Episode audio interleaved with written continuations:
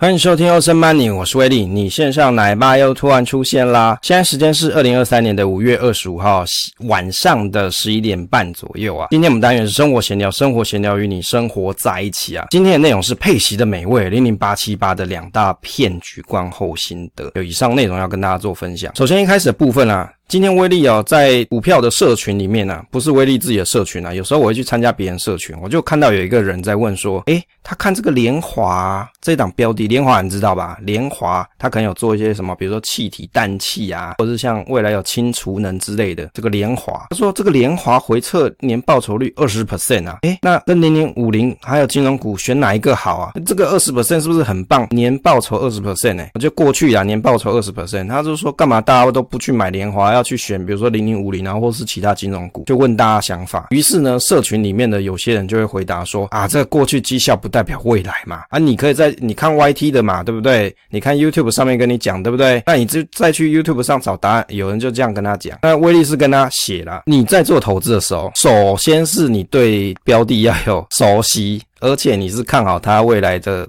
长期发展或是一段时间的发展，所以你投资嘛。如果大家在投资的时候啊，你都是用回撤报酬率高这件事情来选股或是选标的的话，我跟你讲，有一堆可以选。为什么？你每个标的打开，你去跑回撤，跑完哦，所以我就是看哦，这个过去绩效很棒很强，我就来选它好了，我就投资它。诶，投资有这么简单哦，你就是。看标的回撤过去几年，诶，报酬很好很好，你就就很喜欢它，你就一定要投资它。不排除有未来更好的可能性，但是投资绝对没有那么单纯，好吗？不是这样子做投资的。投资啊，你要去想象到未来它可能发生的情境。虽然我们讲我们不可能去预测，或是想象到未来二十年或三十年后的发展，那好歹你近期一两年的观察，你自己的期待总是有的吧？这是可以做到的吧？所以我觉得啊，有时候在投资的时候，人家就常常有这个迷思。诶，为什么这个报酬率这么好，大家不来买？这东西明明很好啊，就好像有的人觉得啊，我这么可爱，我这么漂亮，为什么没有人要来追我？不是的，每个人对于标的的期待跟想法是不一样的，不是这样子用同样的逻辑去思考。所以像这个问题就在于说，如果你很看好联华它现在所发展的一些状况，而且你也看过它的财报，对于它现在的经营发展呢、是心里是觉得妥当的。当然，我必须得讲财报，每个人的解读啊，有的人可以解读到很细，有的人可能只能看大概，这是取决于你自己的能力范围。至少你自己 review 后。你觉得他的财务状况是可靠的，是运营下去没有问题的。那而且他目前所经营的这些方向，他公司主要的一些发展，你可以去听，比如说他有法说会，哦，可能在证交所的网站上就有放他的影片嘛，或是投影片，你可以去查看，你也可以去看他的年报，他所未来预计要发展的东西，以及他现在的竞争对手有哪些，那他有什么应对措施，这些东西让你买账，所以你投资嘛，这是很简单的逻辑，不是说因为过去他表现一直都很不错，所以我要去投资他，这就是太。单线思考了，不是没有投资没有那么简单的，没有这么容易就让你很容易就赚到钱。如果是这样，那我觉得全台湾也不用有这么多股票分析师，你就城市跑跑看绩效哪个过去，比如十年绩效最好股票，你就买那一档就好了。那那我觉得很快台湾首富就出现了。然后今天我们要讲这个题目是配息的美味啊，这个零零八七八高股息的两大骗局的观后心得。哎，我们这边也提到这个配息的美味啊，为什么要提到这个配息美味这件事情？配息的美味这件事情啊，因为威利有个朋友啊，他。他以前看了，比如说《漫步华尔街》。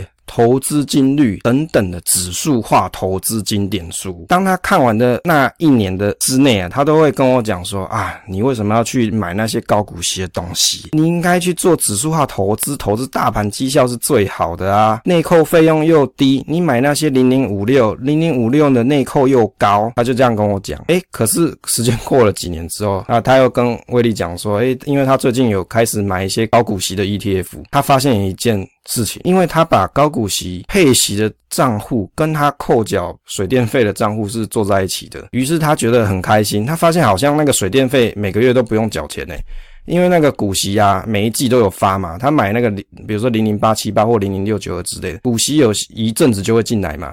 他就发现好像水电费都不用缴，他就感到很开心。他突然觉得配息的美味出现了，他觉得这个就是他开心投资开心的地方啊！哦，威利觉得好奇妙，因为以前当年他看完那些投资指数化的经典书的时候，他是跟我讲说，指数化是经典啊，你要 follow 典范啊，那上面就是人家写的研究内容嘛，而且。过去美国两百年的经验告诉我们的道理，你难不成要去反驳这些历史先贤吗？你要去反对他们吗？你有办法去 study 比他更好的研究吗？威力无语，我没有办法去反对，或者是去质疑这些先前辈了啊，因为那些都是。大头嘛，像伯格也是啊，伯格阿北也是啊，怎么有办法去去说服他呢？没有办法，所以我就想说，好吧，我就暂时不跟他聊一些投资理财的东西。没想到隔几年之后，他的思考完全是不一样的，让威利也觉得有点意外。我们今天会聊这个题目，主要是因为威力最近看了。一个影片啊，是 YT 小范的影片。那我觉得小范的影片主要他是在讲美股投资的东西，美股 ETF 投资。那我在这一集零零八七八高股息的两大骗局里面，也有看到他在跟大家提倡说，哦，比如说你在做开这个杠杆啊，借钱投资这件事情，他有给大家一些 warning message 啦，要告诉你说，哎，借钱投资有哪些风险。威利觉得啊，哎，他讲的是不错，这个是至少投资这件事情呢，你要先想好风险嘛。他提醒大家的风险，大家风险在哪里？那是不是可以？不要去借钱投资，我觉得他讲的都不错，也让大家，你如果是一头热想说我要借很多钱，赶快来做投资的人，看了他的节目，我想应该会有一些改善了。因为虽然你也许还是要借，但是你就会有一些风险意识，那就有机会让你不要。赔钱，或是让你的放大倍率开太大，那我觉得很好。那他在这则影片另外一个主题，主要的主题是在讲零零八七八高股息的两大骗局。他这里面提到第一点是关于啊现金配息不是现金流。他说啊选择爱发现金的公司，而不是选择想要自我成长的公司啊，这意味着配息的公司就代表可能不成长哦。后面可能是威力超亿了啊。他的意思就是说啊，因为公司他比较喜欢配息嘛。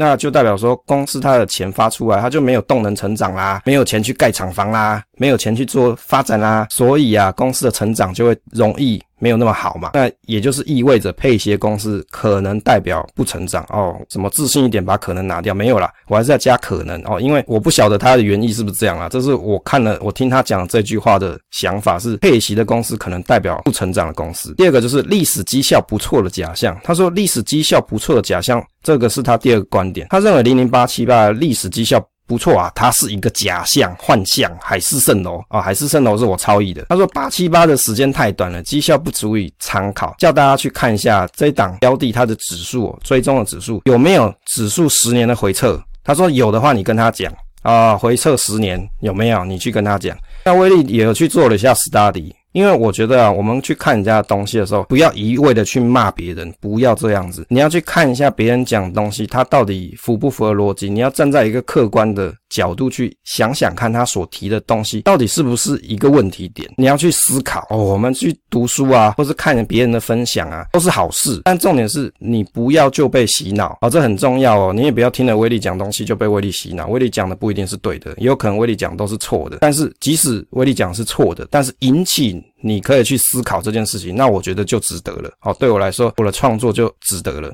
因为你会去思考，那对你的人生是有帮助的。这个零零八七八的配息与绩效来看一下，你看零零八七八的配息，它在过去的这几年的表现啊，应该说过去这些季度的表现，年化的配息率啊，看起来都还蛮不错的嘛。哦，你要扣掉前面几年啦，前面这前两年的状况，它刚上市嘛，所以这这两年的你可以先忽略啦。你可以看，比如说从二零二二年开始到二零二三年，我觉得它的表现状况都还不错。那也就是大家为什么会越来越多人去买的原因嘛。因为你看到这个配息，它是有在稳定中，或者是股价有些成长，就会去想说，诶，是不是就有机会来去做一下投资了？它所追踪的指数呢，是 MSCI 台湾 ESG 永续高股息精选三十指数。这档指数呢，它是 MSCI 所出的，它的特色就是它有做 ESG 嘛，再来就是永续啊，ESG 就永续嘛，那高股息是它，因为它用殖利率去排名。然后去选出前几名的标的，然后纳入成分股当中。那累计的报酬率，你就从这边网站上啊，这上面就有啊，国泰投信的网站上面就有，两年的报酬是四点二一啊，它这是平均报酬啊。如果你要从成立以来啊，从成立到现在是三十四点七 percent，今年以来是十点九九 percent 哦，十点八九 percent 啊，看起来它的表现状况还是不错的哦，所以就有很多人来做投资啊。这个 MSCI 台湾 ESG 啊，这一档指数啊，威力有去找，的确小范说的没错，找不到。十年的，但是我有找到九年的回撤啊。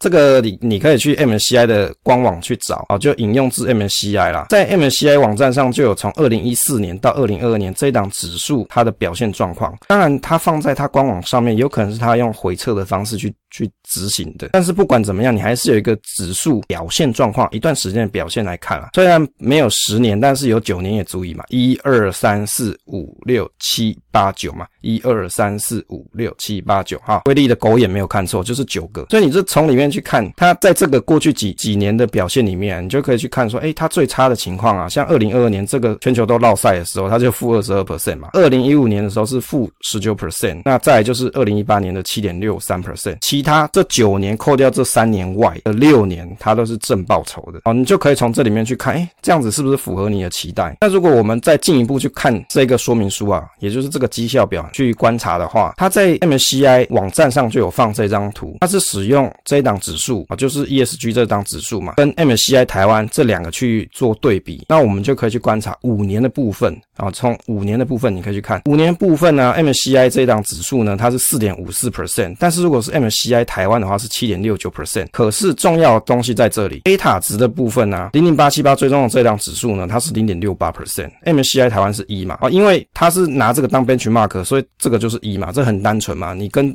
benchmark 比，benchmark 当然是一，你相对于它是零点六八 percent，这个告诉大家意思是说它的相关性是零点六八啦，也就是它不是完全正相关的。再来就是你可以去观察说。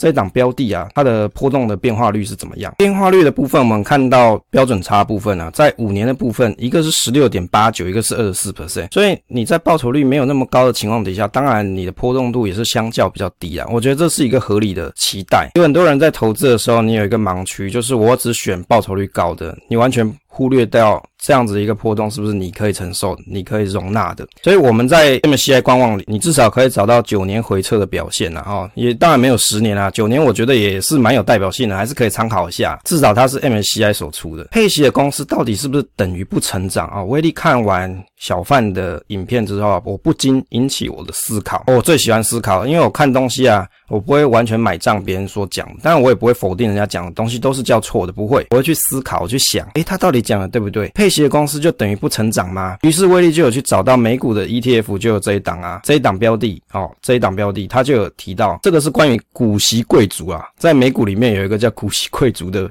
编列方式，那 VIG 是去投资股息稳定成长公司所组成的一档 ETF。威力的观察是啊，它看起来好像估值比较容易一点，因为至少它是用稳定配息成长的公司来所组成的成分，成分股的变化也不是那么的大。那也就是你可以通过这些公司它过去的配息的状况来去。预估说，诶，它大概可能表现大概状况会是怎么样，或是它的配息的情形会是怎么样？配息成长型的 ETF 跟这种，比如说你只看大盘的，它其实是还是有点不太一样的。那如果我们只是去观察配息公司等于不成长，在 VIG 这档 ETF 上看起来好像就不是这样啊，因为配息你可以讲说它有配出来，但是它的殖利率也许没这么高。但是至少它是稳定配息的嘛，所以配息的公司并不代表说它不它不会成长，我觉得这是没办法画成等号的。你可以去看像它的投资的成分股里面，像是什么 Microsoft 嘛、Apple 嘛，这些就不用再往下念了。你光看前面两个，你就想到这些公司它有在没成长吗？好像也没有嘛，而且还持续蓬勃发展。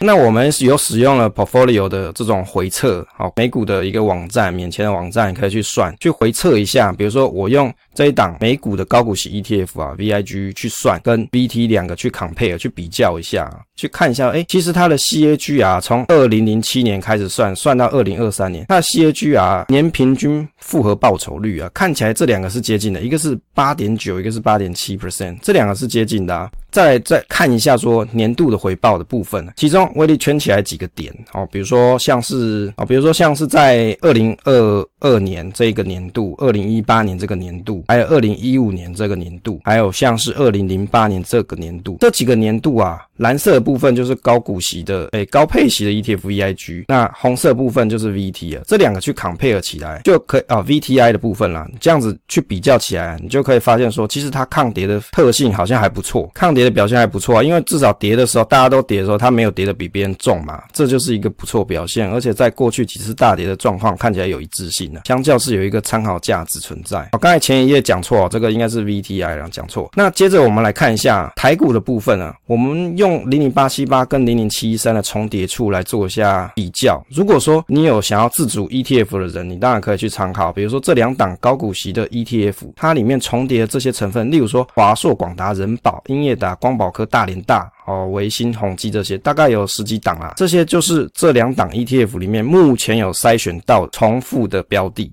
那如果你想要自己去组 ETF 的人，当然可以参考。不过威力最近有看 FB 嘛，我有贴在社群给大家。那个 F 七大叔就有讲说啊，就有人就很以为自己是在自主 ETF，其实你是在。自主你的投资组合，威力是觉得啊，大家都知道，你自己去买这些股票标的，它不叫 ETF，因为你没有办法在台湾的市场自己去发行一档 ETF，你又不是投信公司，当然不可能嘛。这只是大家自己的简称或者是自己的想法，说，而我自己很类似组一个 ETF，你可以叫做类 ETF，只是是你自己的投资组合。我觉得又不是国文老师，就不用咬文嚼字了，咬文嚼字去计较这些东西。你想要用自己的观点去筛选你喜欢的投资组合。叫做你自己的 ETF，威力也觉得 fine，这是大家各自的称呼，没有什么可以去嘲笑别人的啊，并不用这样子。配息的公司等于不成长嘛，那于是威力就来看看纬创嘛，哦，因为纬创这一个标的啊，在五月二十五号今天呐、啊，它创了一个波段的新高，而且是涨停啊，涨停六十一点七零元。那所以威力就来看，哎，高股息的零零八七八跟零零七三，它这两档标的啊，其实都有买到这个尾创。那我也来去看一下说，说到底配息的公司它到底会不会成长的不好呢？然后，于是我们就来看，其实纬创的表现啊，这里有做了一下营收的比较啊。如果大家想要看有画面的版本，你可以到 YouTube 上看营收对比，像近二十四个月啊，还有月营收跟月营收成长率，还有累计营收成长率四十近四十八个月这些表现，其实就算这些图啊你看不懂也无所谓，重点是你看趋势线的变化，它是不是朝向斜的发展，朝左下往右上斜的发展。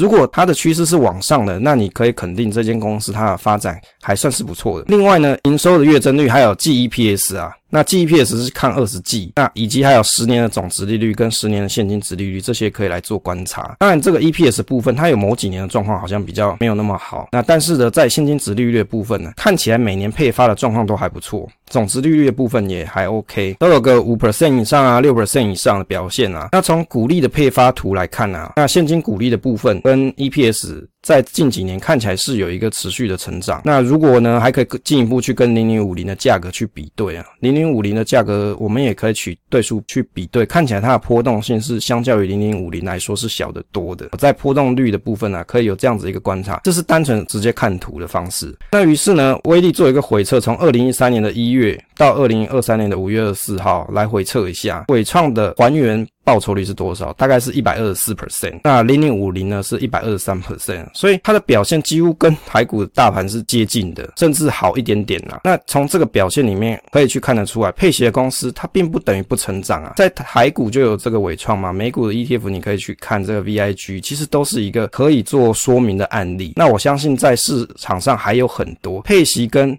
成长这件事情，它并不是等号的。配息的公司，也许他是希望获得更多市场投资者的青睐，所以他愿意配发更多的股息与这些股东去分享他成长的结果，他的成长的成果。那我觉得这是公司经营者。他们的想法跟决断，这个没有好坏。那投资的人呢？因为你需要这一份现金流，你不要卖股，你只想要参与公司持续稳定的成长。你喜喜欢这间股公司，那你觉得这间公司呢？那你很熟悉它，你也觉得它很有发展，你想跟着它一起成长。那公司透过配息的方式，让你达到有收益的效果。那我觉得这没有什么问题。当然，讲到收益，就又有人怕啊，左手配右手啊，这到底哪里有叫收益啊？不管怎么样，在至少中华民国的税务法里面，税。字里面它是被定义为收益五四 C 这个栏目啊，好，所以呢，今天的内容就要跟大家分享说，我们回到前面的题目啊，来做一下结论啊，前面的页面来做一下结论。现金配息不是现金流这件事情，现金配息它当然是一种现金流啊，当然这边要提的就是他所讲到的配息的公司就代表可能不会成长。那威力的研究来看起来并不是如此啊，嗯，我相信大家，你如果自己去做一些研究，你也可以用以色列自己去拉还原报酬率，把股息把它通通加总回去。那威力做的是十年的回测，至少在伟创这一间公司上面去看，看起来它是有成长，而且它的效果跟大盘是差不多，表现跟大盘差不多。那并没有说不成长啊，它还是有配息啊。所以配息跟成长这两件事并不能画成等号。那当然，我相信啊，大家去看一些指数化投资的书，书上面会常常都跟你暗示或是讲到啊，这个公司如果他把钱发出来啊，他就没有拿去做一些营运发展，所以爱配息的公司它可能就不成长，要加可能啊，不然又被泡了，可能就不成长。是这个样子吗？显然就不是嘛。至少你看美股的 ETF 指数里面，高股息的 ETF 里面，它里面就有苹果、有微软嘛，这些公司，它难道就没在成长吗？不是嘛。历史绩效是一个历史绩效不错，是一个假象。他这里提到说，因为两年的表现实在太短，应该要看。比如说，你可以去找十年的表现嘛。那如果你找到十年，你可以跟他讲，哦，这是他影片讲的啦。所以威力就去找嘛。历史绩效不错的假象这件事情，的确，他在台股上市的时间就只有两年。我们也不可讳言，他会不会未来有持续这样子一个表现结果，没办法肯定。但是呢，至少 MSCI 官网它所放的指数回撤的效果看起来好像没有很差啦。因为你去看 Maxmark Drop 的，就是你最差的年度，在二零二二年是负二十二 percent，在二零二二年那个时间点，台股的大盘跌了将近是快三十 percent 去。如果你买的是美股，比如说像是 QQ 啊，或是 VTI 啊，它的跌的绩效可能也是没有差异到非常非常的大，或者跟台股的比起来啦，可能没有到非常大。因为台股的标的是以半导体为主嘛，所以你就会观察台股的指数跟费半的表现啊，是会比较接近的。那至少在回撤的结果里面，看起来当跌势出现的时候，它没有跌的比别人重多了。所以我觉得从回撤表现里面呢、啊，就微的角度来说，假设我今天真的是为了领息这件事情好了。那我当然不希望说市场在空头的时候，它跌势是比起大盘跌的还要重啊。那不然，如果它跌的比大盘重，我就买大盘就好了，对不对？我还有机会在未来反转的时候，我持有到更好的报酬，这是一个很简单的逻辑推演嘛。所以就这个。抗跌的角度来看，的确在九年回撤里面看起来是还不错的啊，所以历史绩效不错，是不是个假象？我觉得这可以再观察，但是至少从 MSCI 官官网上的资料看起来啊，似乎还是符合期待的，那就是给大家做参考。以上呢就是这个结论啦。时间关系啊，如果你喜欢这个节目的话，不要忘记分享给朋友收听或者收看，你也可以留言给威力啊啊，你你也可以骂我，但是我不会裸奔啊。先跟大家讲，分享总是单纯的快乐啊，期待下一次再见。